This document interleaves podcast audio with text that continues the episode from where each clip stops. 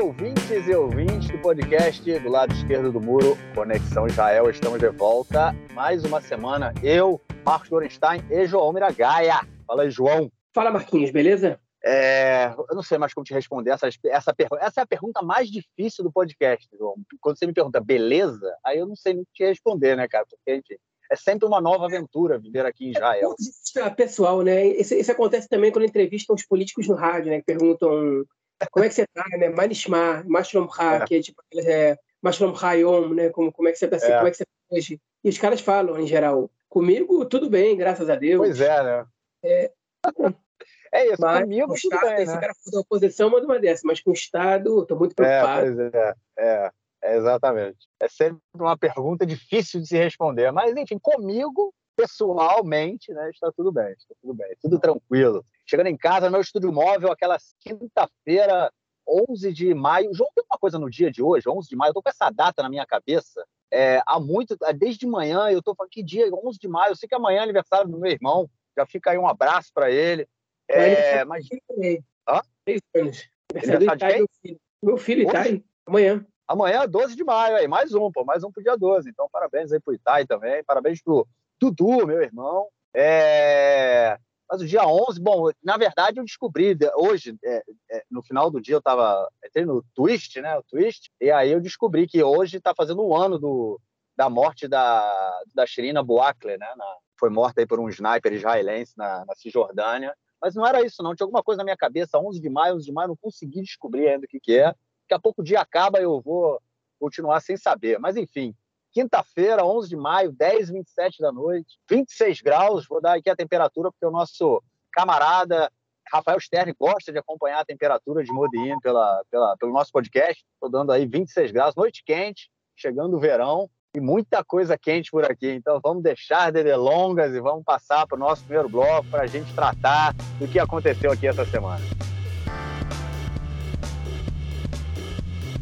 Bom, gente, é praticamente notícia única do bloco. Quer dizer, não vai ser a notícia única do podcast, mas do bloco, sem sombra de dúvida vai, porque não tem como não ser, né? Afinal de contas, comentamos aí na semana passada é, sobre a depois da morte né, do, do, do prisioneiro é, é, palestino, né, do é, Hader Adnan, né, que era um, um sheik né, ligado à jihad islâmica. Ele tinha sido preso aí diversas vezes por Israel é, foi preso da última vez ele foi preso em, em, prisão administrativa ou seja sem ter apresentado nenhum, nenhuma acusação contra ele e ele acabou ele foi solto ele foi, foi e foi enfim foi preso várias vezes da penúltima vez ele fez uma greve de fome foi solto da última vez é, foi a primeira vez que apresentaram algum processo contra ele de envolvimento com organização terrorista é, e ele fez mais uma vez greve de fome depois de 86 dias quase três meses só na água.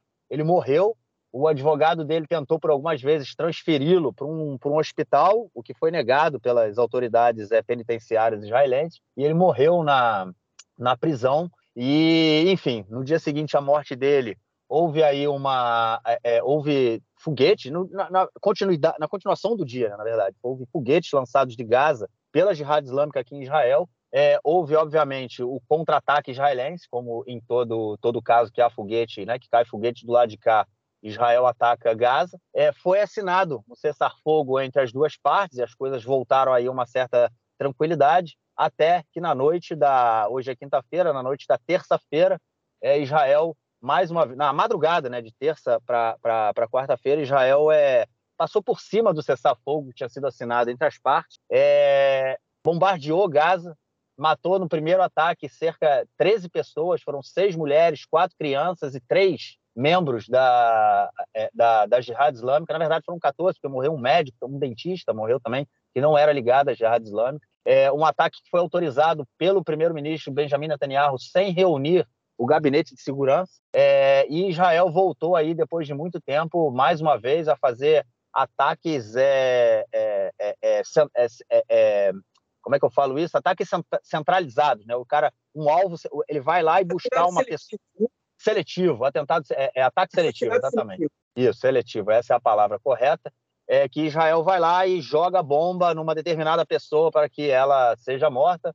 Uma tática que, que ela não é. Já, bom, ela por muita, Israel usou disso muitas vezes, sempre foi criticado porque não serve de absolutamente nada. Né? Israel simplesmente mata um, um, um membro de uma organização terrorista e no dia seguinte já tem outra pessoa no lugar dele. Né? Então a gente fica aí nessa briga de cão e gato. Mas Israel fez isso, né, João, num determinado momento em que o governo estava numa crise gigante. O deputado e ministro é, Itamar Benito Gvir, ele tinha ameaçado deixar o governo e tinha inclusive falado que ele não votaria mais com o governo, é, é porque não era um governo de direita como ele gostaria que fosse. E aí, depois de três dias, mais ou menos, quatro dias né, dessas ameaças aí do Beng, o Netanyahu aprova esse ataque a Gaza que gerou aí é, tá, tá até agora a gente está gravando e há cerca de uma hora atrás ainda tinha míssil caindo de Gaza para cá.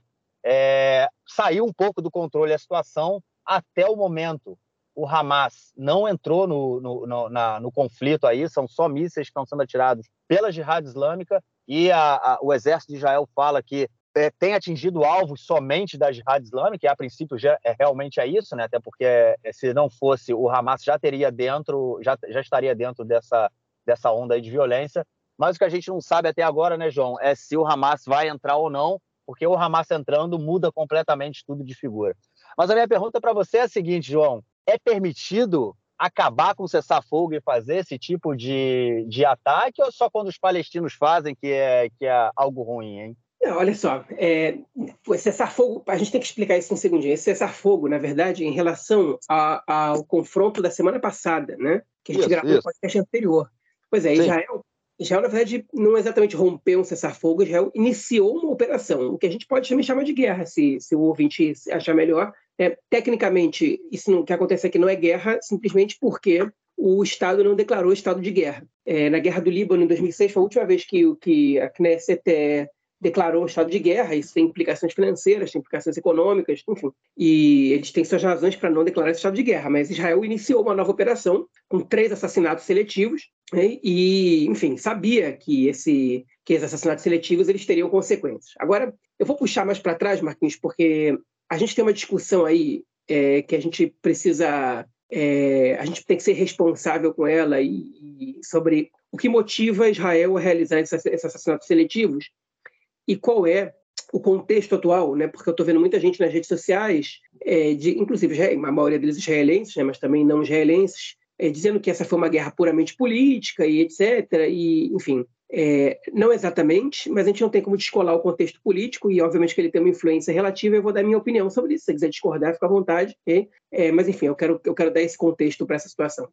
É, o, o, as tensões que a gente teve com a Jihad Islâmica na semana passada, elas foram provocadas por causa da, da morte de um preso que estava em greve de fome e que rejeitou ajuda médica, enfim, que morreu. Né? E, enfim, como um ato de resistência, como é, como não poderia deixar de ser, né, que as forças palestinas considerariam essa morte como mais uma morte é, é, que acontece por culpa da ocupação israelense na, na, Palestina, eles reagiram. E isso era, era natural que acontecesse. Enfim, não vou. O julgamento moral, cada um de vocês pode fazer o que quiser, mas quem achou que uma, uma morte de um preso por greve de fome não ia não ia suscitar reações como essas, é, não entende absolutamente nada do que está acontecendo aqui. É, e tudo bem não, não entender nada, mas, é, mas enfim, a gente está aqui também para tentar esclarecer alguns pontos, como quem acompanha esse aqui de perto. Né? É, enfim, e aí, obviamente, que isso gerou reações e que elas foram resolvidas de uma maneira relativamente rápida, né? Na semana passada, é, mas que elas deixaram é, uma, enfim, uma, um, é, que elas deixaram um vácuo político a ser preenchido aí. Então é o seguinte: o governo dele está muito impopular. É, tem gente que só está esperando o primeiro foguete cair em Gaza para pedir é, que matem todos os terroristas de Gaza, né? E, e, enfim, o conceito de terrorista dessas pessoas é um conceito bastante abrangente. É, a população local, pelo menos parte dela, está é, muito cansada. Com qualquer foguete que cair lá, jamais. Eles, eles reclamam e querem que o governo dê um fim nessa situação. É natural que a população local quer que o governo dê um fim nessa situação, só que a gente sabe que que não é possível dar um fim a essa situação é, em, em, uma operação militar, isso não vai acontecer. Enfim, e, e aí o Ben-Gvir e o partido dele aproveitaram esse vácuo político para jogar contra o governo. E, e começaram a exigir que querem um governo de direita-direita e que é, esse cessar-fogo era uma, era uma brincadeira, que aquilo não valia de nada, que o Netanyahu estava se rendendo aos terroristas, e que estava perdendo uma oportunidade de trazer silêncio para a população do Sul, e que se fosse em Tel Aviv ia tratar diferente, e etc, etc, etc. Okay? E o Netanyahu cresceu para cima dele, falou: se não está satisfeito, sai, vai, pede demissão e vai embora do governo. O Ben falou: não, ao contrário, se você não está satisfeito comigo, você me demite. E ficou nesse disse, não disse, e a situação parou por ali. E o fato é que, como diz o Yossi Werther, o colunista do Aretz, o, o Ben subiu numa árvore, depois ele não tem como descer dali. Né? Porque ele comprou uma briga e fez uma ameaça que, para ele cumprir, ele tem que praticamente derrubar o governo. Hein? Então ele, ele subiu numa árvore que ele não tinha como descer dali. Só que aí, essa semana, com esses assassinatos seletivos, o Netanyahu ele botou a escada para o Ben-Gvir descer da árvore. Hein? Porque é o seguinte, os assassinatos seletivos eles são uma política é, de Estado de Israel praticamente desde os anos 50, né? é, enfim, que Israel assassina é, seletivamente é, líderes dos movimentos terroristas da, enfim, da, na, na faixa de Gaza, na Cisjordânia, e em alguns outros lugares do mundo também, se acentuou nos anos 70, né, para quem viu o filme Munique, lá do Spielberg, eles relatam a história de como a Golda Meir fortaleceu o Mossad para realizar assassinatos seletivos de terroristas é, que, enfim, se encontravam fora de Israel e dos territórios. Mas, enfim, é, que é uma política que o governo ele decide quando ele vai executar, mas, em geral, quando a inteligência apresenta informações sobre, é, enfim, é, líderes desses grupos que estão que, enfim, que em posição vulnerável e que estão prestes a realizar ações contra Israel, é, todos os governos israelenses tomaram a decisão de é, executar esses líderes. É. Se isso é certo do ponto de vista estratégico ou não, ou do ponto de vista moral ou não, eu vou deixar vocês é, chegar nessas próprias conclusões. Enfim, eu tenho a minha opinião e se, se for conveniente eu deixo ela no final da minha fala. Mas, enfim. E o fato é que chegou a informação de que três dos líderes da Jihad Islâmica estavam é, com um paradeiro é, é, encontrado pela, pela, pelo Shabak, né, pela, pelo Serviço é, de Segurança Nacional, é, e que, enfim, que era possível executar essas pessoas. O, essa ação ela foi adiada duas vezes na última semana. Ela, na verdade, a decisão de assassinar essas pessoas foi tomada pelo Netanyahu e pelo Yoav Gallant, ministro da Defesa. O Netanyahu não reuniu o gabinete. Ele já tinha reunido um, um subgabinete na semana anterior que a gente comentou na edição passada do podcast, e deixado o Ben-Gvir de fora. E dessa vez ele não reuniu ninguém do gabinete. Foi ele, o Gallant e membros do, das forças de defesa de Israel, né, do, do exército, é, do, enfim, do Shabak, da, da Aman, que é a inteligência, e eles decidiram assassinar essa, esses três membros do alto escalão da Jihad Islâmica. Era o comandante do norte da faixa de Gaza, o comandante, e os outros dois eu não me lembro quem são, é, enfim. E, e a operação ela foi enfim, ela, ela foi decidida, ela foi adiada duas vezes, uma por causa do, do clima, né, era um, enfim, era um clima, clima, eu digo, é natural, né, o clima, enfim, era, foram dias de, de ventania que atrapalhavam a localização e a, e a visualização é, dos pilotos, enfim, e, do, dos drones, então eles decidiram adiar por isso. E a segunda vez que adiaram é porque é, dois deles se encontravam é, em ambientes é, com, muito, com a presença de muitos civis, e, enfim, e para não submeter mais civis é, inocentes a, a esses assassinatos seletivos, eles decidiram adiar. E optaram por não adiar na terceira vez, é, quando eles também se encontravam na presença de civis, né, ou, ou de inocentes, né, é, mas é, o governo decidiu, naquele momento, o governo Leia Netanyahu e o, o Gallant decidiram naquele momento que aquelas, aqueles assassinatos valeriam, as mortes daqueles civis daqueles inocentes eram é, um dano colateral que o governo estava disposto a pagar. E, enfim, e basicamente eram membros das suas famílias que estavam ali. É, e essas pessoas foram assassinadas ali. E aí a gente se criou um clima de tensão imenso. E aí a Jihad Islâmica e o Hamas eles já estão usando isso há um tempinho, principalmente a Jihad Islâmica, que é o seguinte: quando Israel faz o ataque, né, eles não contra-atacam de imediato. Israel paralisa a vida no sul do país e fica um momento de tensão. Você não sabe quando vão vir os foguetes. Da outra vez aconteceu a mesma coisa, alguns meses atrás. É, não acontecia nada. E o que força Israel a fazer o, o segundo ataque. Né? Porque, enfim, já que não acontece nada, é, você já parou a economia, já parou a vida das pessoas, né? e, e não está caindo nenhum foguete.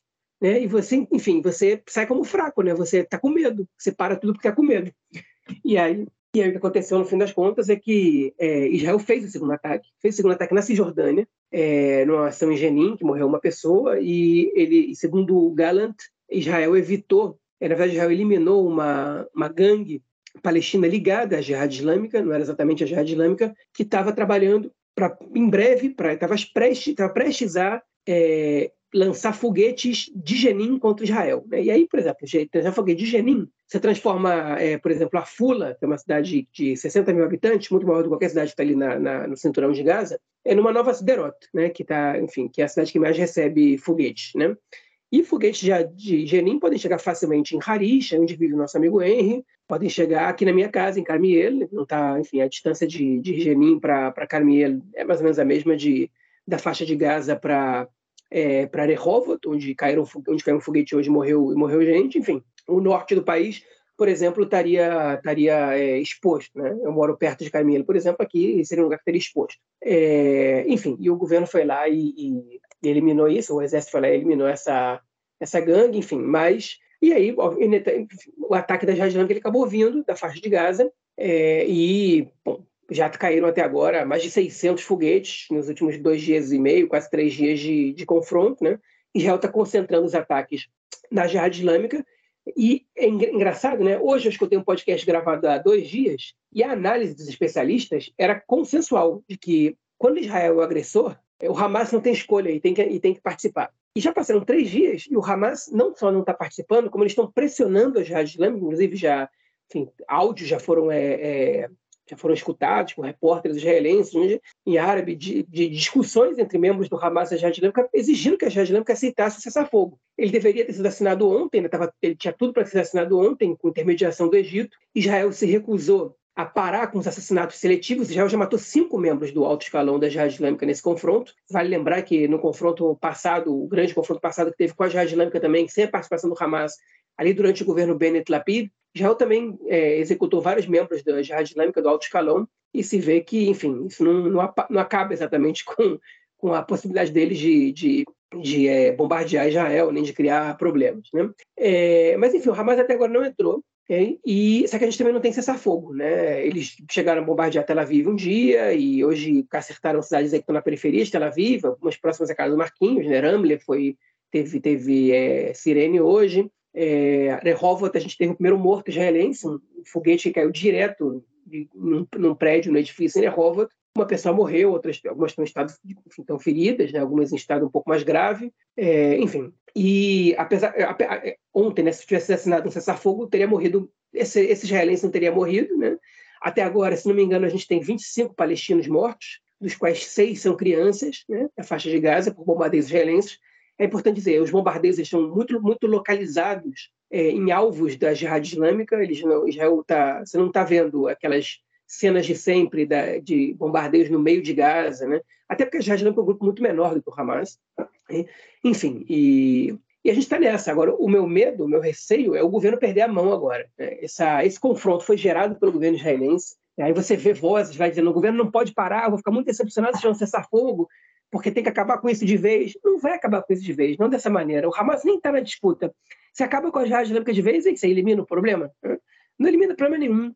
Se Israel voltar a ocupar Gaza, como fazia até 2005, também não acaba com problema nenhum. Tinha foguete de cair, de cair em Israel quando, quando Israel estava lá na faixa de Gaza. Tinha um monte de atentado com homem-bomba, com mochila-bomba.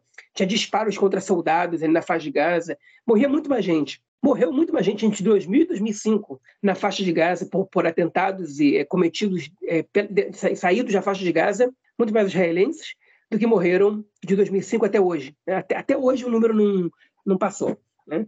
Enfim, e, e essa é a situação. Então não tem como resolver o problema e o governo acabou que se meteu numa situação que é, pode ser que custe para sair, né? E cada dia que passa, cada minuto que passa, aumenta a possibilidade do Hamas entrar na disputa, porque o Hamas não quer. O Hamas está interessado no silêncio na faixa de Gaza. É, Hamas é governo, enfim, no fim das contas, eles são governo, eles estão reconstruindo a faixa de Gaza. Né? Essa é uma reconstrução constante. Mas depois do, do, da guerra de 2021, e enfim, e agora eles têm permissão, né? os palestinos de Gaza têm, têm muito mais permissões para trabalhar em Israel do que tinham antes.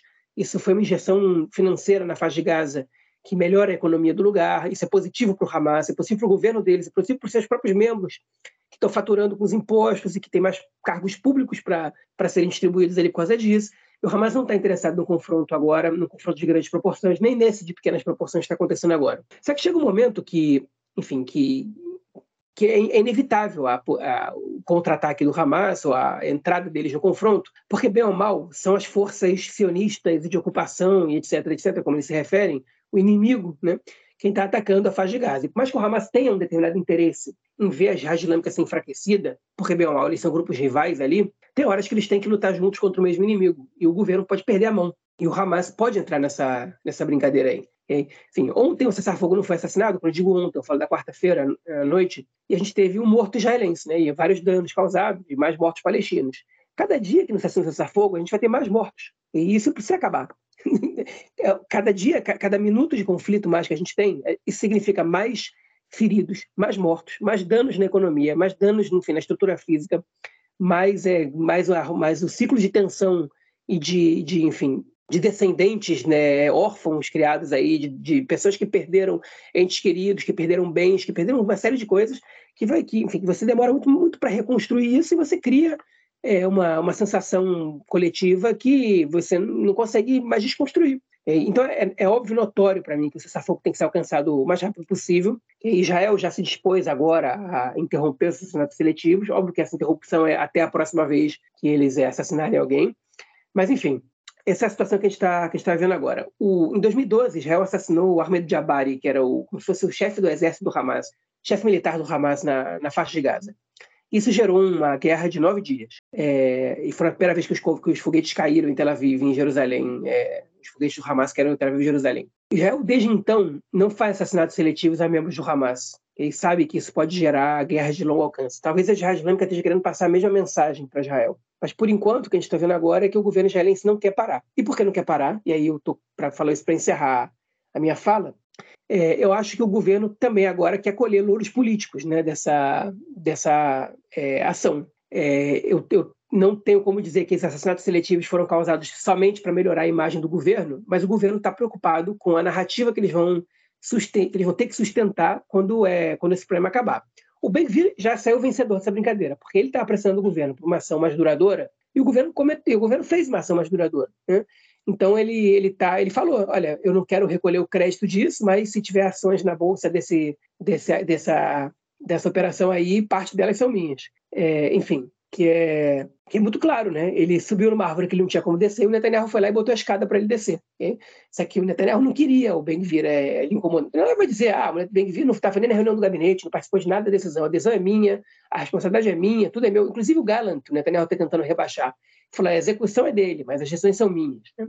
Tentando diminuir a, o papel do ministro da Defesa. Mas, no fim das contas, é, o, todos os lados vão apresentar uma narrativa sobre isso e eles estão tentando é, recolher, né, coletar e, e construir, é, enfim, a melhor sei, uma melhor série de argumentos para sustentar essa narrativa que vai ser a que eles vão ter que tentar sustentar depois para tentar melhorar a imagem pública, porque o governo ele tem três calcanhares de Aquiles no momento, né? que são é, a reforma judicial, que é impopular, bastante impopular, é a questão econômica do país, do alto custo de vida, que é ainda mais impopular, e a questão da segurança pública, que enfim, a população israelense não se sente segura e o governo está com nota baixa, nisso aí também bastante baixa.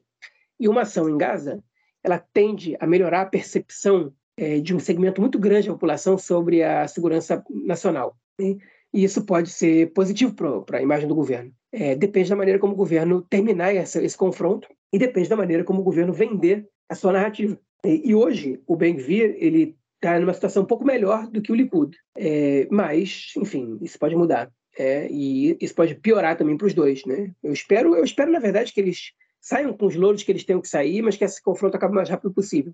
Mas vai saber. É, bom, bom, então também tem meus pitacos aí para dar nessa situação. É, eu a minha avaliação de que é mais uma jogada política do Netanyahu, não é a primeira vez e não vai ser a última. Eu estava hoje mesmo lembrando, com, escrevi para um amigo meu que exatamente há dois anos atrás, é, foi nesse período de maio mais ou menos, a gente estava na casa dele, tocou a sirene, eu e ele e uns outros caras correndo para o bunker e sirene tocando e corre para o bunker. Eu mandei uma mensagem para ele, ó, há dois anos atrás, a gente estava nessa mesma. Eu falei, a gente estava correndo para o bunker na sua casa e olha onde a gente está hoje. Ele falou assim, pô, é inacreditável, a gente está na mesma situação. E, e não tem nenhuma explicação plausível para que o governo israelense tivesse, e aí eu, assim, eu vou discordar de você no que você falou do, da questão do cessar-fogo, o governo israelense ter quebrado o cessar-fogo que ele assinou com a, com a Jihad Islâmica. E aí, eu, por que, que eu falo que é quebrar o cessar-fogo? Porque a gente já vem relatando aí há meses,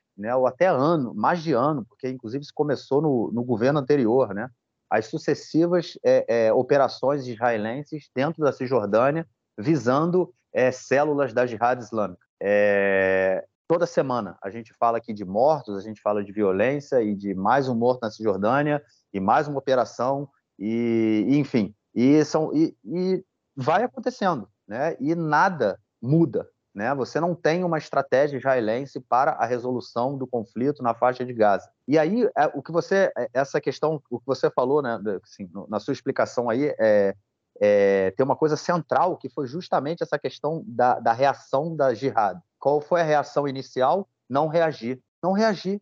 Deixou o país parado. Todo, exatamente o que você falou, todo, toda a região ali ao entorno, no entorno da, da, da faixa de Gaza, ficou sem saber o que fazer. Os caras podem sair de casa ou não podem? Porque o pessoal que mora no entorno da faixa de Gaza, eles têm 30 segundos ou menos para correr para o bunker. Na hora que toca a sirene, ou você corre ou você deita no chão. É... Então, o, aí quando tem esse tipo de operação, as aulas fecham, o comércio fecha. E aí você falou, né? Vamos só também dar uma explicação por que, que o governo não diz que é, que é uma guerra, porque no momento que fala que é uma guerra, o governo tem que ressarcir né, os, os é, é, prejuízos né, das, da, das lojas, das empresas, enfim. E o governo não quer arcar com, essa, com esse dinheiro, obviamente, com esse custo. É, então ele não diz que, que é uma guerra, uma operação, mas mostra essa fragilidade do governo de Israel numa política que não tem política. Né? Ou seja, o, mais um ataque à faixa de Gaza é, que visa é, de, é, matar as lideranças da Jihad Islâmica que não tem nenhum objetivo prático. Você vai fazer o que com isso? Absolutamente nada. No primeiro ataque, morreu é, um, do, um, dos mortos foi o, o chefe da como é que chama? Vamos dizer assim do, o, o, responsável pelos mísseis. Morreu no primeiro ataque. É, assumiu o vice dele. Israel foi lá e matou de novo. Hoje. Hoje o cara morreu.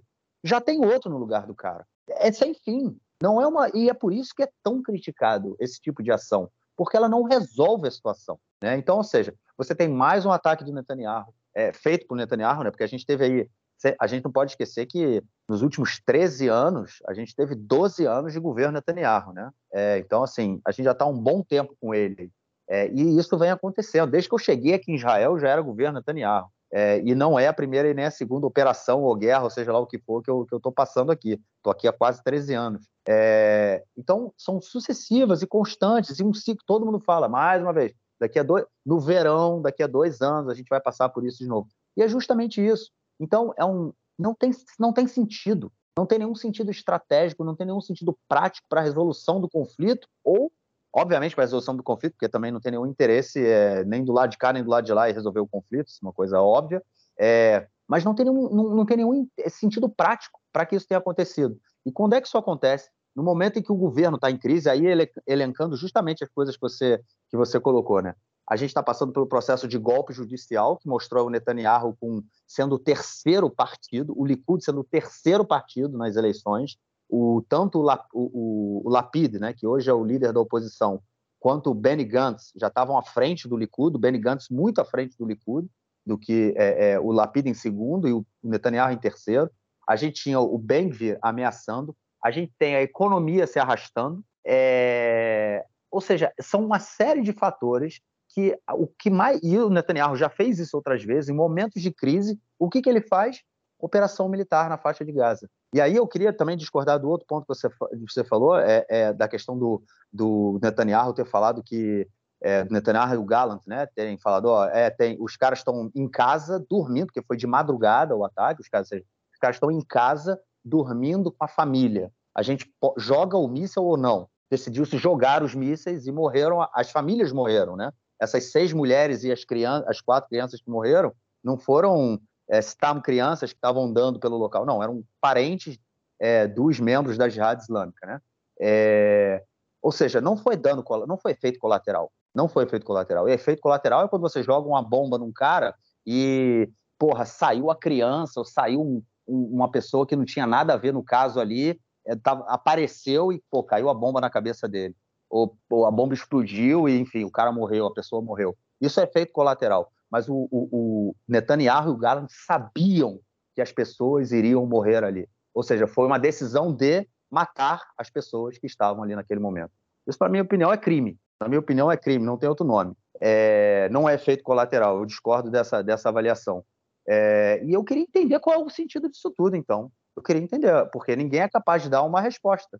Né? A gente, que, qual é o sentido de fazer mais um ataque na, na faixa de Gaza? Qual é o sentido de, depois da Jihad Islâmica ter falado, terem assinado um acordo ali, beleza, não vamos, vamos parar aí os ataques. Três dias depois, Israel vai, ataca duas vezes. Aí você falou que depois do primeiro ataque, quando não houve a resposta, né, que é, Israel atacou a Cisjordânia. Atacou a Cisjordânia e Gaza também. Na manhã do dia seguinte, Israel, que foi ontem, na quarta-feira, Israel atacou Gaza novamente e foi aí que os mísseis começaram a cair, é, deslocadamente por toda é, é, região ali ao entorno, no entorno de Gaza e também em Tel Aviv, Rehovot, né? Hoje também essa casa, essa casa que foi atingida e morreu uma pessoa foi no, na cidade de, de Rehovot.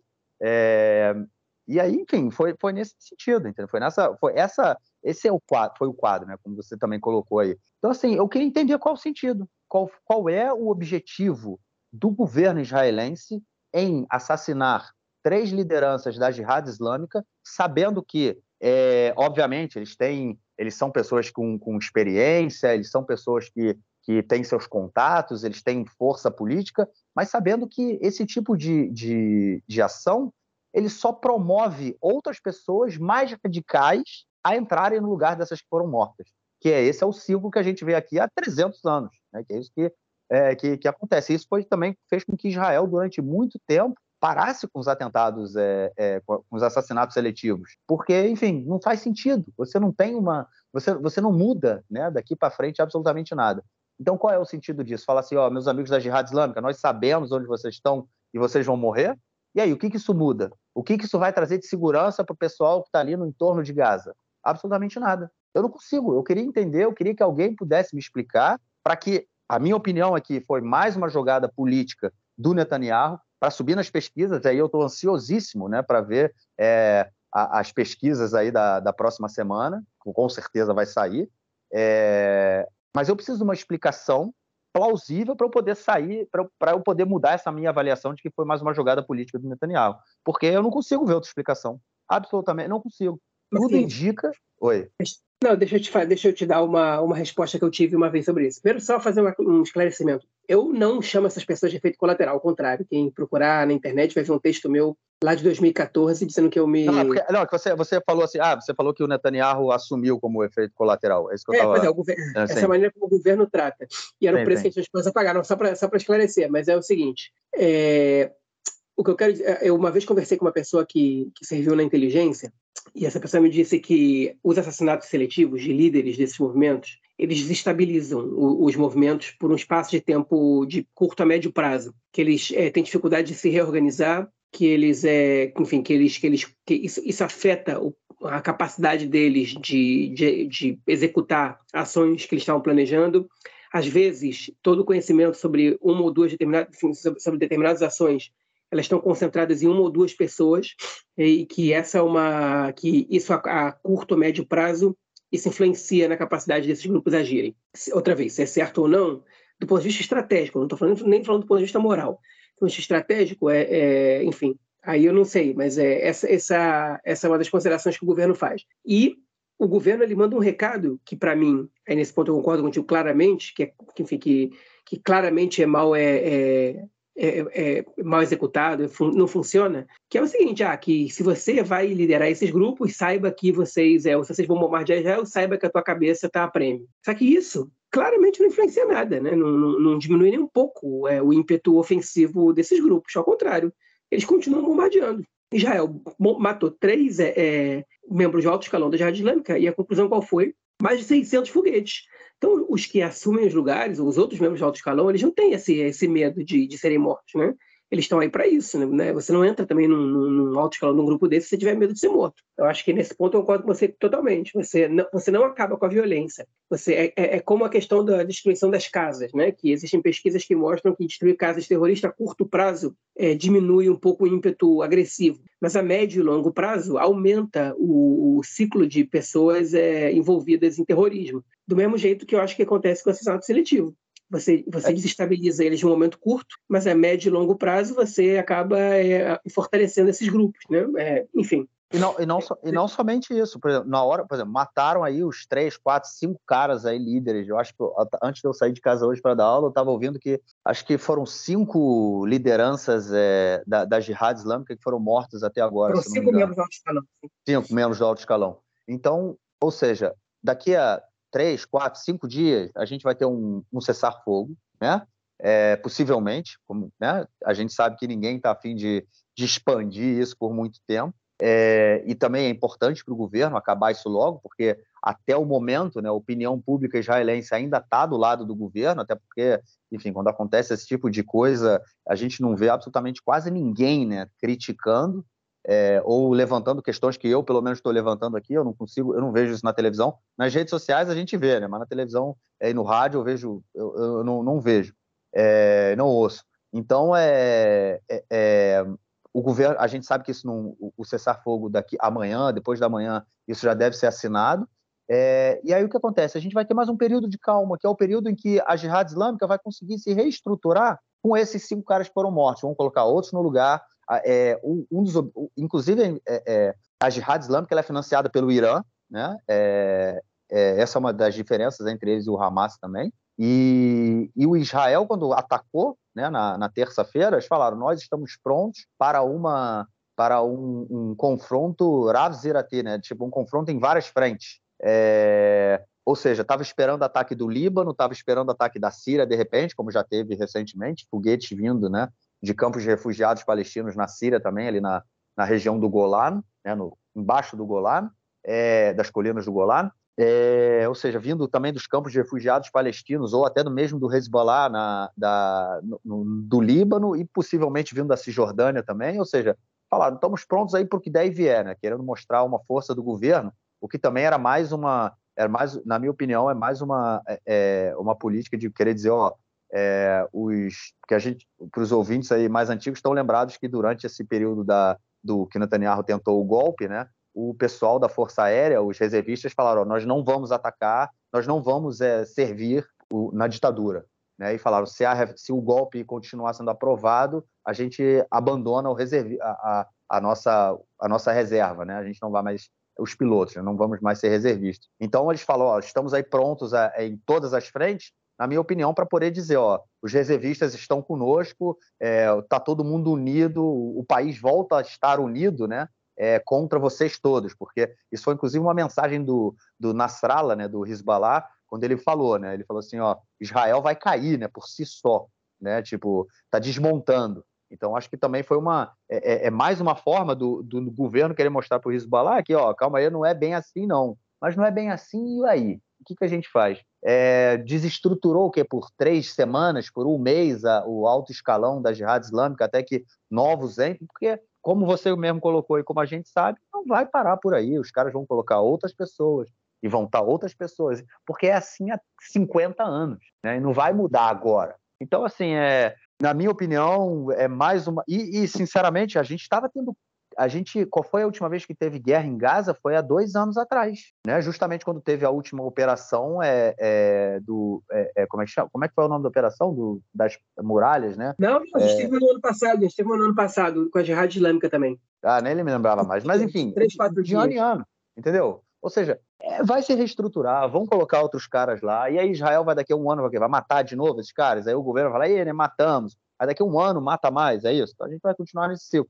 Então, assim, não. E, e é sempre, e, e, sempre acontece isso quando a gente vê um governo em crise, né? quando a gente vê é, é, o governo fraquejando, quando tem alguma, alguma tensão, e, e, esse atual governo de Israel que tomou a posse aí no, no início do ano é um governo que está em crise desde então, né? desde que começou aí a, a tentativa de golpe judicial, é, manifestação todo final de semana, é, milhares de pessoas nas ruas, entendeu? o governo parou a, a, o golpe, e, enfim, e tinha que mostrar alguma coisa. Tinha que mostrar alguma coisa, porque a economia está de mal, não está bem. Né? A economia, é, por conta do golpe, é, inclusive é, é, teve uma, uma das agências de crédito, ela veio aqui e diminuiu a, é, é, a não a não a avaliação do país, mas ela diminuiu o, o, a previsão de crescimento de Israel por conta disso tudo e falou que para que Israel volte a ter uma economia equilibrada, é, é, é, é não se tipo tem que se como, é, como é que eles falam? Tem que estabilizar a questão judicial, né? não pode continuar do jeito que está. Ou seja, o governo, o governo não consegue se organizar. A gente tem aí, semana passada, comentamos sobre toda a questão do orçamento, né, dos ultra-ortodoxos querendo receber. Ou seja, a gente tem uma sociedade em crise. A sociedade israelense está em crise, está completamente rachada. É, vamos dizer assim, a tentativa né, de, de criar um, uma, uma, um, um povo né, vindo da diáspora com diversas, é, é, diversas diásporas se encontrando aqui, a gente chegou hoje no momento em que rachou completamente, né? Então é mais, uma, na minha opinião, e eu acho que tudo indica para isso. Né? A gente avaliando isso tudo indica que foi mais uma tentativa do governo de criar um consenso para esfriar um pouco o, o, clima dentro da sociedade israelense. Lembrando que a gente tem mais de 70 mortos, porque lembra que a gente comentou na semana passada que a gente chegou a 69 é, mortos dentro do setor árabe israelense, já aumentou, já passou de 70 essa semana continuam vários assassinatos, é, crime correndo, coisas absurdas, né? E o Beng aí perdidaço, sem saber o que fazer, né? É, agora, como você falou, recebeu aí um presentaço do Netanyahu, o cara que é o responsável. Ele não está pouco se ferrando, né? Para os árabes que moram aqui em Israel e está deixando eles se matarem. Esse foi o meu comentário aí na semana passada, eu repito. E ele também agora quer matar os palestinos que vivem na, na, na, na faixa de Gaza. Para ele, vida palestina não, não, não tem valor, né? é o Bengvir, é fascista, é isso mesmo. Então é, é isso, eu não consigo. É, é, é não, não há uma, uma, uma explicação para mim é, desse tipo de, de, de, de, ato, né, desse tipo de é, é, operação que Israel optou aí por iniciar. Não há nenhuma, nenhuma justificativa que possa falar, beleza, a gente vai sair daqui para algo melhor. Não, não vai sair daqui para nenhum lugar. A gente vai continuar exatamente do número que está a Jihad jogou aí 600 foguetes na, aqui para o lado de cá, Israel bombardeou 300, 400 lugares do lado de lá, é, não sei quantas pessoas mortas do lado de lá, uma pessoa morta do lado de cá, e aí? De onde a gente vai com isso? Vai para absolutamente nada. Vamos ver como é que vão ser as pesquisas aí na semana que vem, e aí a gente vai ter a resposta. Eu acho que eu, sem sombra de dúvida, é, é, é mais um tipo de operação que, não, na minha opinião, não tem outra explicação senão é, é uma tentativa de esvaziar a tensão, o racha dentro da sociedade israelense em busca de uma unidade nacional. Lembrando que o Lapid e o Gantz, obviamente, é, foram, é, tipo, né, apoiaram o governo. Né? Não, apoiamos o, o, exército e não sei o que, não sei o que. O Gantz não pode ou fazer o contrário, né? Porque o cara foi chefe do Estado-Maior é, e general, né, chefe do Estado-Maior, e o Lapida também, obviamente, não vai fazer isso porque ele não é otário, né, não é burro. Então ele vai apoiar o Exército. Então, assim, é mais uma tentativa de criar um consenso nacional é, e, enfim, esvaziar a atenção aqui dentro às custas de vida palestina, porque não muda absolutamente nada. Não muda absolutamente nada. A gente vai, enfim, voltar ao mesmo ciclo daqui a um ano, dois anos, sei lá, no próximo verão, vai sempre continuar assim. Então, é, eu, eu, eu concordo com os que falam aí que é mais um spin político, né, mais uma jogada política do Netanyahu.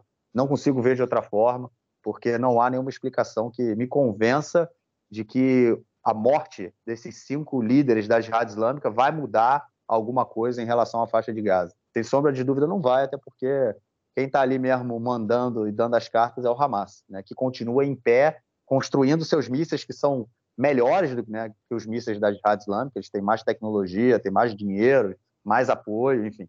É, e continua, o Hamas está lá. Então, não consigo ver outra explicação para isso. Realmente não consigo. É, é isso. Algo mais a declarar, cara? Pode passar para o próximo bloco. É isso. Vamos então passar para o nosso próximo bloco para ouvirmos o comentário do nosso novo colunista que semana que vem estará também ao vivo gravando com a gente, Henry Gausch. Manda aí, Henry.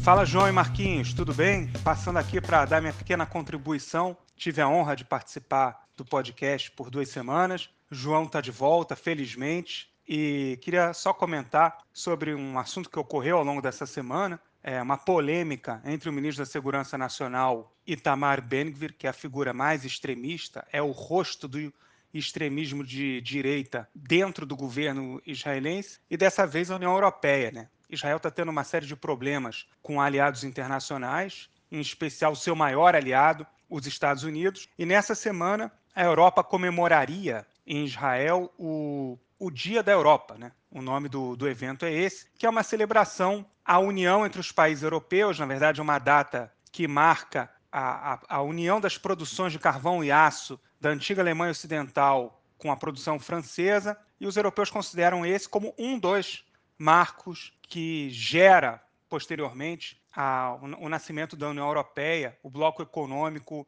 é, europeu. O Ben-Gvir ameaçou ir ao evento e disse que gostaria de fazer um discurso, o que incomodaria profundamente os representantes europeus, porque, ao contrário de manifestações populares, de pessoas comuns, os representantes de governos europeus em Israel, eles não podem simplesmente vaiar um membro do governo israelense, por mais que seja um ministro considerado extremista, é, mesmo internamente aqui em Israel. Né? Então, eles cancelaram o evento, mandaram um comunicado que eu vou ler aqui. A delegação europeia em Israel está ansiosa para comemorar o Dia da Europa como acontece todos os anos, infelizmente esse ano decidimos cancelar a recepção diplomática porque não queremos oferecer uma plataforma a alguém cujas opiniões contradizem os valores que a União Europeia representa, disse o comunicado oficial. Não há muita margem de interpretação sobre esse comunicado, que ele é absolutamente óbvio. Na verdade, foi uma negação, uma negativa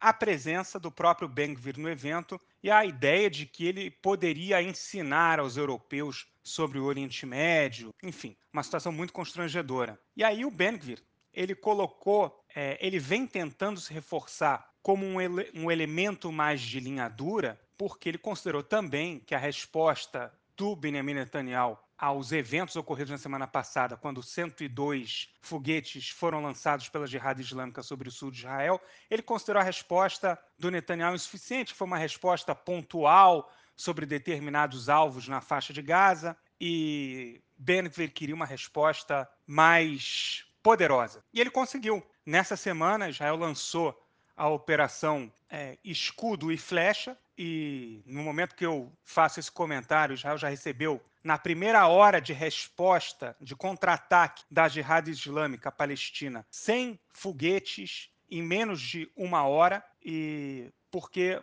Israel também é, lançou uma ofensiva é, contra alvos da Jihad Islâmica, matando inclusive três oficiais sêniores do grupo palestino, que tem financiamento e armamento concedidos pelo Irã. Então, Ben-Gvir se saiu vitorioso nessa, nesse conflito retórico entre ele e o Netanyahu. O Ben-Gvir ameaçou deixar o governo, o Likud disse que se ele quisesse ele poderia sair, mas o fato é que tanto o Ben-Gvir quanto o Netanyahu tem um desafio enorme pela frente no próximo dia 29, quer dizer, precisam aprovar o orçamento até o próximo dia 29, e a disputa que se dá entre eles agora é quem é que quer ficar com a marca de que foi fraco durante um confronto com a Jihad Islâmica Palestina. Para o Ben-Gvir ficou uma posição muito confortável, que é, a posição dele, que é a operação de pedra em cima de vidraça, que é a posição que ele faz historicamente que ele exerce ao longo da sua vida toda. E ele disse simplesmente que o Netanyahu estava sendo fraco e tudo mais, e agora o Netanyahu teve que fazer, teve não, lançou uma ofensiva, uma nova ofensiva sobre a faixa de Gaza, justamente, é o que dizem, para contrapor esse discurso do Ben-Gvir. Apesar disso, há membros do Likud dizendo que não, imagina, é, jamais iríamos lançar uma ofensiva em função de uma pressão política. Mas é difícil não fazer essa associação quando os acontecimentos eles estão bastante óbvios, não é? Esses ciclos de violência, esses enfrentamentos, essas rodadas, eles acontecem com alguma frequência desde 2001, desde o início do século. Ficaram cada vez mais frequentes do momento que houve a retirada unilateral de Israel da faixa de Gaza, quando acabaram-se todos os assentamentos judaicos no território, território foi devolvido à autoridade palestina em 2005. Em 2007, uma guerra interna entre o Hamas e a autoridade palestina terminou com uma vitória do Hamas, que expulsou a autoridade palestina, que é a entidade internacionalmente reconhecida como representante dos palestinos da faixa de Gaza, e com isso o Hamas passou a exercer essa dinâmica de enfrentamentos periódicos com Israel a partir do lançamento de foguetes e mísseis sobre, majoritariamente, o sul de Israel. Esse tipo de confronto, a gente sempre sabe como ele começa, mas não sabe como ele termina, com que saldo negativo, né? É, é errado dizer saldo negativo, mas enfim, com que resultado muito negativo de mortos de parte a parte esse tipo de evento pode deixar. A gente agora vive mais uma operação como essa, com um elemento novo que cada vez tem se firmado mais da Jihad Islâmica Palestina, que é uma entidade, um grupo terrorista financiado pelo Irã, e é curioso nesse caso, apenas fazendo uma pequena observação sobre essa minha análise mais ampla, que até o momento, por mais que o Hamas tenha declarado que irá se juntar à ofensiva e tudo mais, até o momento em que eu gravo esse meu comentário, ainda não está claro se o Hamas vai transformar essas palavras em ações. O que se sabe é membros internos das Forças Armadas israelenses, entrevistas com jornalistas, fontes anônimas, inclusive que, que eu ouvi também, dizem que é improvável, eles, pelo cenário, eles, eles não acreditam que o Hamas tem interesse num confronto junto com a Jihad Islâmica por um período mais prolongado. A gente vai ver o que vai acontecer, mas no final, a retórica e o discurso de Ben-Gvir estão marcando o governo de Benjamin Netanyahu, este governo, o governo mais à extrema-direita da história de Israel, mas nada disso impede que Netanyahu e Ben-Gvir tenham o desafio, junto com os demais membros do governo, de aprovar o orçamento até o dia 29 de maio. Era basicamente o que eu, eu tinha para dizer dessa vez, amigos, e até a próxima semana. Um grande abraço para vocês e bom programa. Valeu, mestrão. Como eu falei, semana que vem a gente está aí com a gente. É... Bom, vamos então passar para o nosso próximo bloco para tratarmos de outros assuntos relacionados à sociedade israelense nessa semana. Bom, gente, não é só de guerra que a gente vive, não, né? A gente vive também de umas coisas muito louca, muito louca mesmo, como a ideia do governo, né? Do governo de ortodoxo, extrema-direita ortodoxa e tudo mais, aquela bagunça, né, aquele saco de gatos loucos, querendo criar aí uma energia caché. Isso aí, já tem gente que come comida caché e tem gente que quer utilizar energia caché, o que significa energia que não é produzida no Shabat. Pô, João, daqui a pouco tudo vai ser caché nesse país, cara. Vai ser difícil comer um porquinho, hein, cara. Pois é, mas é um negócio meio bizarro, né? Porque, enfim, é, Olha, eu vou, eu vou externalizar para você umas incoerências que eu fico meio perplexo, né? É, enfim, eu vou enfim, comentar um pouco sobre uma, uma, coisa, fazer uma coisa que eu não faço muito aqui, eu vou falar um pouco sobre, sobre o judaísmo, né? É, a lei judaica, é, isso está lá nos Dez Mandamentos. Né? A lei judaica é composta pelo que está na Torá, né? Que é o que é o Pentateuco, primeiro livro do Velho Testamento, e pelo que está, e a lei judaica é complementada pela Mishnah, que é a Torá oral, né, que é o Pentateuco oral, que depois foi compilado, escrito e comentado no que a gente conhece como Talmud. É, lá, a lei de você não poder trabalhar no sábado é uma lei que está presente nos Dez Mandamentos, que é das primeiras regras é, da Torá. E é muito claro, você não pode trabalhar no sábado. Né? Disso aí, se evoluiu para uma situação de que você não pode gerar energia no sábado porque gerar energia antigamente era para, enfim, é, trabalhar. Né? Basicamente, tinha que coletar lenha, produzir fogo e etc, etc. Então você não pode gerar, gerar energia no sábado. Né? Então, os, os, é, a ortodoxia hoje, ela interpreta isso como, dentro da lei judaica, como você não pode é, gerar energia no sábado. Você não pode, então, ligar uma luz, você não pode ligar um carro, né? Você não pode, enfim, fazer nada disso. Você tem que. Você, você, você desenvolveu métodos de gerar energia sem que você tenha que apertar o botão. Por exemplo, elevador no sábado, que você que ele para em todos os andares, alguns edifícios, nos hotéis, né? É, ou é umas, umas é, é, tábuas de metal que elas ficam, elas ficam esquentando o dia inteiro numa temperatura não muito alta para que você possa requentar a comida sem que você, enfim, sem que você tenha que ligar o fogo, né, ou ligar o micro-ondas, etc. Essa é a, essa é a tecnologia auxiliando você a poder cumprir, cumprir respeitar o sábado, né, o, o ideal do Shabat. É, agora, isso é um negócio muito, muito absurdo, né, porque agora o que eles estão tentando fazer é, é, é, é praticamente criar pelo em cabeça de ovo, né? É, é cultivar, cultivar, enfim, coisa gente não cresce. Você, se você não está produzindo energia e ela está sendo produzida por outras pessoas, você, você não está usando, você não precisa se preocupar com isso. Mas os caras estão querendo, é, é, enfim, radicalizar tanto a questão que eles querem que a energia que eles usam não seja produzida no sábado. Então, eles querem que Israel desenvolva, que o governo desenvolva, de, de, de enfim, direcione é, 100 milhões de shekel, que mais ou menos é, sei lá, 28 milhões de dólares do orçamento do país sejam destinados para um, uma produção de energia, né? a empresa de, de, produção de energia pública vai ser quem responsável por isso, vai produzir um, um, na verdade vai direcionar uma, um reator, não sei como é que chama isso, né? uma usina, é, somente para a cidade ultra-ortodoxa de Bnei Brak, né? cidade de população majoritariamente ultra-ortodoxa, quando eu digo majoritariamente, estou falando de 95%. É, enfim, de energia que não vai ser produzida no sábado. É que durante o sábado eles desligam os reatores e toda a energia que vai ser consumida lá vai ser acumulada durante a semana. É só para que eles não usem energia produzida no sábado. O que é, enfim, poluente, é desperdício de dinheiro, é desperdício de energia, porque você vai desligar os reatores no, no, no sábado, né?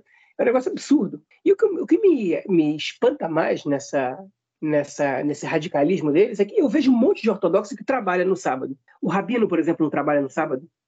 Ele trabalha no sábado. Ele, ah, mas ele não recebe o dinheiro no sábado. Mas a lei não diz quando é que você tem que receber o dinheiro. A lei diz que você tem que trabalhar. Né? Eu conheço guias turísticos ortodoxos que trabalham no sábado. Trabalham no sábado sem ligar uma luz, sem pegar um carro, né? enfim, é, é comendo comida kasher, né? mas, é, é mas trabalham, estão lá fazendo, fazendo essas explicações e guiando os grupos. Né? Então, trabalhar no sábado pode, não pode é apertar o botão de acender a luz, né? ou que você use energia produzida no sábado. Isso é um negócio tão absurdo, né? enfim, isso, isso é tão radical, tão extremista, que não tem, é, não, não, tem meias palavras para isso, né? Agora, beleza, a pessoa quer levar a vida do jeito que ela quiser, ela leva, isso não é um problema, certo? A, a religião é uma coisa do âmbito privado. Cada um faz o que quiser com a sua vida. Então, a minha opinião sobre se isso é certo ou errado não importa para ninguém, nem para mim, nem para eles, enfim. Para mim pode importar, mas só para mim. Agora, o que eles estão fazendo com dinheiro público para que eles possam sustentar um radicalismo absurdo como esse, me permite opinar. E me permite ser contra, e me permite achar isso absurdo e lutar contra isso, porque é o dinheiro que pode estar sendo investido, inclusive para eles. Já falando de populações pobres em Israel, gente que às vezes falta o que comer, que come de maneira insalubre, né, que é o, índice de obesidade e de subnutrição é alto entre as crianças ortodoxas, enfim, uma série de questões é, é, sociais nessa, nessa parcela da população, e eles preferem direcionar o orçamento do Estado para uma coisa que é poluente, que, que, é desperdiça, que desperdiça durante, sei lá, 300 anos que existe energia elétrica, nenhum ultra-ortodoxo jamais teve problema com usar energia no sábado. De repente, agora eles inventaram esse problema. E o governo dá trela para isso, é um negócio tão absurdo mas tão absurdo, que você abre uma porta para que daqui a pouco eles possam reclamar de tudo. Hein? E que não vão querer ser atendidos por médicos que trabalham no sábado daqui a pouco. Eles queriam interromper as obras e conseguiram, de algumas vezes, interromper as obras nas estradas que acontecem nos sábados ou no, ou no trem. Okay? E aí as obras estão restritas, a, muitas vezes ficaram restritas a sexta-feira de manhã ou sábado à noite. Então você não tem trem em Israel agora, sábado à noite, sexta-feira de manhã, porque os caras não deixam as obras no trem acontecerem no sábado. E, obviamente, elas não podem acontecer no meio da semana, porque as pessoas precisam disso para trabalhar. Né? Enfim, agora a gente está vendo mais essa. E, e, e, se você dá lugar para essas, esses, é, esses extremistas, para esses fundamentalistas religiosos, é você destinar para eles orçamento, destinar para eles, é, é, enfim, é, é, é, benesses e, e, e, luxos, né? e nem luxo. Não sei nem como é que você pode chamar isso. Mas, enfim, é dá para eles umas coisas absurdas, que, que em qualquer país é, árabe, muçulmano do mundo, se isso acontecesse, iam estar sendo apresentados, olha só que bárbaros, que pessoas é, é, é, atrasadas, olha só como é a cultura oriental e blá, blá, blá. Mas como Israel, enfim, ah não, mas tem que respeitar, enfim, é, é a democracia, eles estão lá na, na, no Congresso, na coalizão, porra nenhuma, tipo, isso é, é um absurdo, é um, é um absurdo desses, é, enfim, que eu duvido que qualquer pessoa possa começar a contra-argumentar comigo, qualquer, enfim, qualquer argumento que, que possa trazer, qualquer argumento que, que possa apresentar um mínimo de lógica nessa questão. É isso, não, fico, não vou nem comentar, não vou nem comentar. Vamos então passar para a nossa próxima notícia do bloco para comentarmos aí sobre Eurovision, é isso aí, Eurovisão, né? Não posso tem que falar em português, Eurovisão. Eurovisão é aquele. É, é um campeonato de música, né? É, enfim, são. Cada, cada país europeu manda seus representantes aí. Quem vota é o público, né? Você tem os jurados, você tem aí pessoas de. Enfim, todos os países europeus podem ligar e votar na, nas suas, nos seus músicos preferidos, nas suas bandas preferidas. É, sempre, cada, como eu falei, cada estado manda aí um, um, um representante. É, Israel já ganhou três vezes, duas ou três vezes, se eu não me engano. É, todos, toda vez que o, o, país ganha, né, o, no ano seguinte, ele se torna sede do, do próximo do próximo evento. É, foram três vezes, minha esposa está aqui me ela enfim, ela não fala português, ela, é, ela, ela, não fala português, mas ela já entende, né? Aquela coisa, né? Então ela já olhou para minha cara, porque ela é fã do Eurovision, ela acompanha desde criança, a família toda, a mãe, fazia, ela fazia, é, tipo a gente quando fazia no Carnaval, que a gente ficava botando ali as notas, eles faziam isso também com Eurovisão. Mas enfim, é, três vezes Israel já ganhou. É, o último evento foi aqui em Tel Aviv, inclusive uma polêmica, né, que a Miri Regev era a ministra da, da Cultura na época, ela queria fazer o evento em Jerusalém, só que em Jerusalém ia causar, um, causar uma questão política muito séria, e o evento acabou sendo em Tel Aviv, e agora é, temos aí mais uma vez o Eurovisão acontecendo, começou nessa semana, começou foi é, durante agora, é, terça e quarta-feira, se não me engano, segunda ou terça, foi o desculpem a minha ignorância porque eu realmente não faço questão de não acompanhar isso né? É, foi as semifinais agora no final de semana é a final e a gente tem aí uma a cantora israelense que está na final. O que me chamou a atenção né João é porque a cantora israelense a Noah Kirel que é uma cantora profissional né mas aparentemente é permitido né que países mandem cantores profissionais conhecidos para cantar no Eurovisão e aí, cara, tem muita gente falando que Israel já perdeu, né? Não, não tem chance de ganhar, porque boa parte dos votos são, é, é, são dados aí por questões políticas, né? ou seja, em função de tudo que de toda essa confusão aí em Gaza, toda essa guerra em Gaza, as pessoas vão, não vão votar em Israel é, e já estão dando como certa que Noah Kiria não vai ser campeã. Né? É, olha, eu não sei se ela vai ser campeã, pode ser que tenha influência política nos votos, apesar de que não, não supostamente não é para ter, né? É, é. para você avaliar o artista enfim, é independente da, da realidade do, do contexto onde, onde ele vive. Mas parece que ano passado eles deram um prêmio para o artista ucraniano, né? Enfim, isso é isso diz isso, muita coisa. Pois é. Inclusive o é, Zelensky falou que o Zelensky falou que esse ano ia ser na, em Kiev, né? A, o evento, né? Pois é. é. Enfim, não foi, né? Não foi. Mas é, enfim, agora eu, eu é eu não estou desmerecendo o artista ucraniano ganhou outra vez, pode ser que, que tenha merecido ganhar. Eu também não acompanho que nem você. Esse ano eu vi né, o, o vídeo agora de apresentação da Noah Kiril, porque o meu filho voltou é, do jardim hoje e disse que eles viram a apresentação é, no jardim com a professora. Então, enfim, vi junto com ele. É, olha, é, eu não entendo nada disso. Né? Se, eu, se, eu, fosse falar qualquer coisa sobre isso agora, eu ia estar sendo leviano, então não vou dizer se ela merece, não merece, estava bom, estava legal. Para leigos, tudo é muito bonito. Então, é, eu, é, agora, o fato dela ter chegado na final é, é importante. Né? Ela, tá, ela levou Israel para a final de novo e que isso é uma, isso é uma marca importante. É, enfim, se, ela vai ser campeã ou não, se ela vai levar esse troféu para casa ou não, não sei. Eu acho pouco provável também, é, principalmente depois de acontecer no ano passado. É, mas, enfim, já é uma questão de orgulho nacional, né? Ver um artista israelense chegar na, na final da, da Eurovision já é um, um negócio legal. Vamos ver, vamos ver agora se ela vai fazer bonito na final também, como é que, como é que ela vai ser avaliada. Tá ela aí, né? Tá a Nora, Kira, é a rainha dos baixinhos, né? Ela é a, é representante aí da, da nova geração da música israelense. Faz bastante sucesso aí com a galera mais nova. É isso. Vamos então ao nosso próximo bloco para ouvirmos o comentário do camarada Nelson Burd. Manda aí, mestre.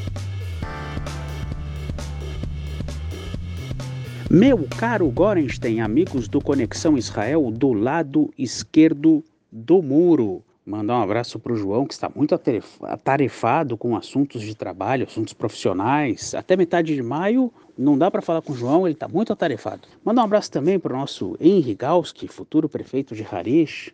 O Henri Galski, que é uma pessoa muito interessada eh, na, na parte educacional e na parte também das pesquisas tecnológicas e científicas aqui em Israel e agradecer o contato da Nina Kertzmann, é a professora Nina Kertzmann, lá do Rio de Janeiro, da escola Eliezer Max, que costuma acompanhar o nosso lado esquerdo do muro. Liga Leumit é a liga nacional, seria a segunda liga do futebol masculino israelense, já definiu os dois times que sobem no ano que vem. É, os dois times de Petah Tikva, da pujante cidade de Petah Tikva, conhecida em hebraico como Em Amoshavot. É, isso aí, a mãe dos assentamentos, Petah Tikva, fica ao norte de Tel Aviv, e tem dois times muito tradicionais, o Maccabi Petah Tikva, que nos últimos anos cresceu muito, teve vice-campeonatos, chegou a finais, chegou a campeonatos europeus, e o Apoio Petar Tikva, que teve 10 anos na segunda, chegou a ser rebaixado para a terceira, mas não jogou por uma questão jurídica, e agora está voltando o Apoio Petar Tikva, que há 50 anos atrás chegou a ganhar vários campeonatos seguidos. Na cidade de Petar Tikva, o Apoio tem 80% da torcida. E os dois estão subindo juntos, o Maccabi Petar Tikva está um pouquinho na frente, o Apolo Petar Tikva vem atrás, falta só uma rodada. Eles já garantiram por antecipação o acesso, muita festa na cidade de Petar Tikva. Vocês podem até procurar no YouTube, escrever Apolo Petar Tikva, Maccabi Petar Tikva, ver as festas das, das, torcidas, em especial da torcida do Apolo Petar Tikva. É uma torcida muito animada, tem umas musiquinhas muito legais. É isso aí, um grande abraço. Valeu, Nelsinho, obrigadão e estamos aí na semana que vem. É, João, algo mais a declarar ou a gente fica por aqui, cara? Podemos ficar por aqui. Podemos ficar por aqui. É, tem alguma notícia do futebol, cara? É, o Nelsinho mandou o nosso áudio, mas enfim, você também gosta de comentar sobre futebol. Eu não, aquela pancadaria que aconteceu há duas semanas atrás, vai sair alguma coisa disso, cara? É, aquilo foi no basquete, aquilo foi no basquete. Não, cara, foi no campo, pô, Maccabi Haifa e não sei quem, não foi pancadaria do... Foi, foi futebol, cara. Não, você não tá falando da que teve contra o AEK Atenas, lá do, do Apoio Jerusalém? Não, não, tô falando que teve aqui no Campeonato Israelense de Futebol, pô. Foi semana passada ou retrasada. Pô, o pau comeu, a gente comentou disso, pô. Não lembro disso, não. Deixa quieto. Não lembro não. Pô, o, que, o que eu tô satisfeito é que o Apoio Tel Aviv finalmente se salvou do rebaixamento aí. Enfim, estamos livre dessa aí. Agora é, agora é esperar a próxima temporada. Pô, e o título ainda está aberto, mas está muito então... fácil para o Maccabi Haifa. Tem mais duas rodadas, eles estão a quatro pontos de vantagem do Apolo Bercheva.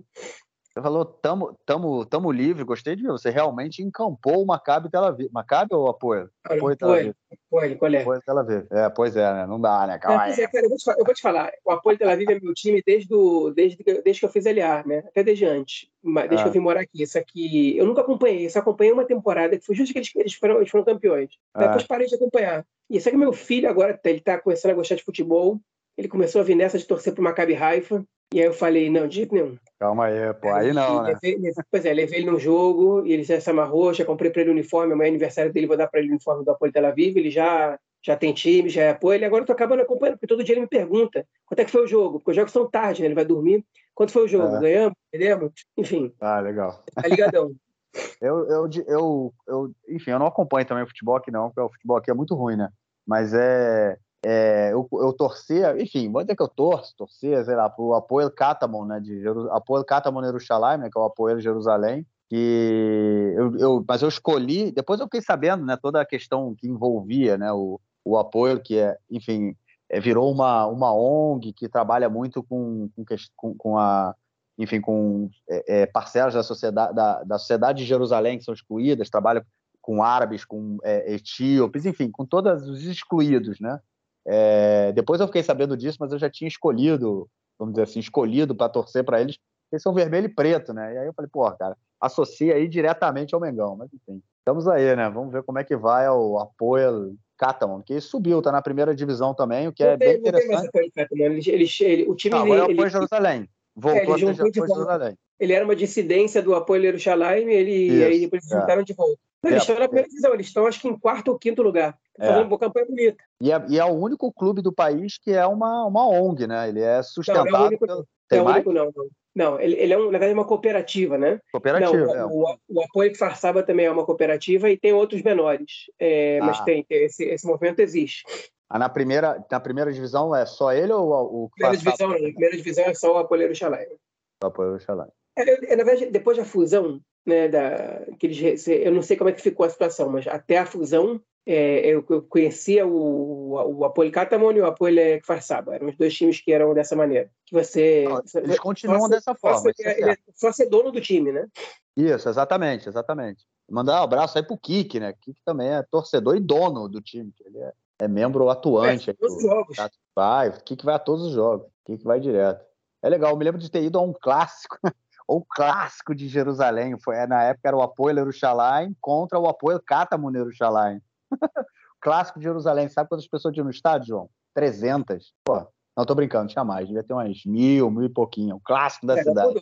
Agora o clássico é contra o Betar, já. já, já... É, é. Agora, mas é, agora unificou, né? Agora juntou geral. É, eu, fui, agora, eu, eu, fui agora. Ó, pra você ter uma noção, eu fui, em Israel só tem cinco times, seis times talvez, né? Com torcida mesmo, né? Que são o Maccabi Haifa, o Apoel Tel Aviv, o Maccabi Tel Aviv, o Betar Yerushalayim, o Maccabi Netanya e o Apoel Beersheba. Esses são os times que têm torcida mesmo. Eu levei o Itai para ver um, o Apoel Haifa e Apoel Tel Aviv. Né? A gente foi a torcida do Apoel Tel Aviv, só que o jogo foi em Haifa. E, enfim, aí a gente chegou lá, eu não sabia como é que ia estar a diferença, né? Porque o jogo era em Haifa, então eu imaginei que ia ter um pouco, assim, que ia estar meio a meio, o da Apoel Haifa podia estar até um pouco maior. Cara, o estádio tinha 3 mil pessoas, mais ou menos. Devia ser 2.500 torcedores do Apoel Tel Aviv e 500 torcedores do Apoel Haifa. Se tinha ah. muito torcedor Haifa. Todo o setor de visitantes estava lotado, onde a gente ficou, lotado, e o resto do estádio inteiro vazio. Inteiro, ninguém, ninguém.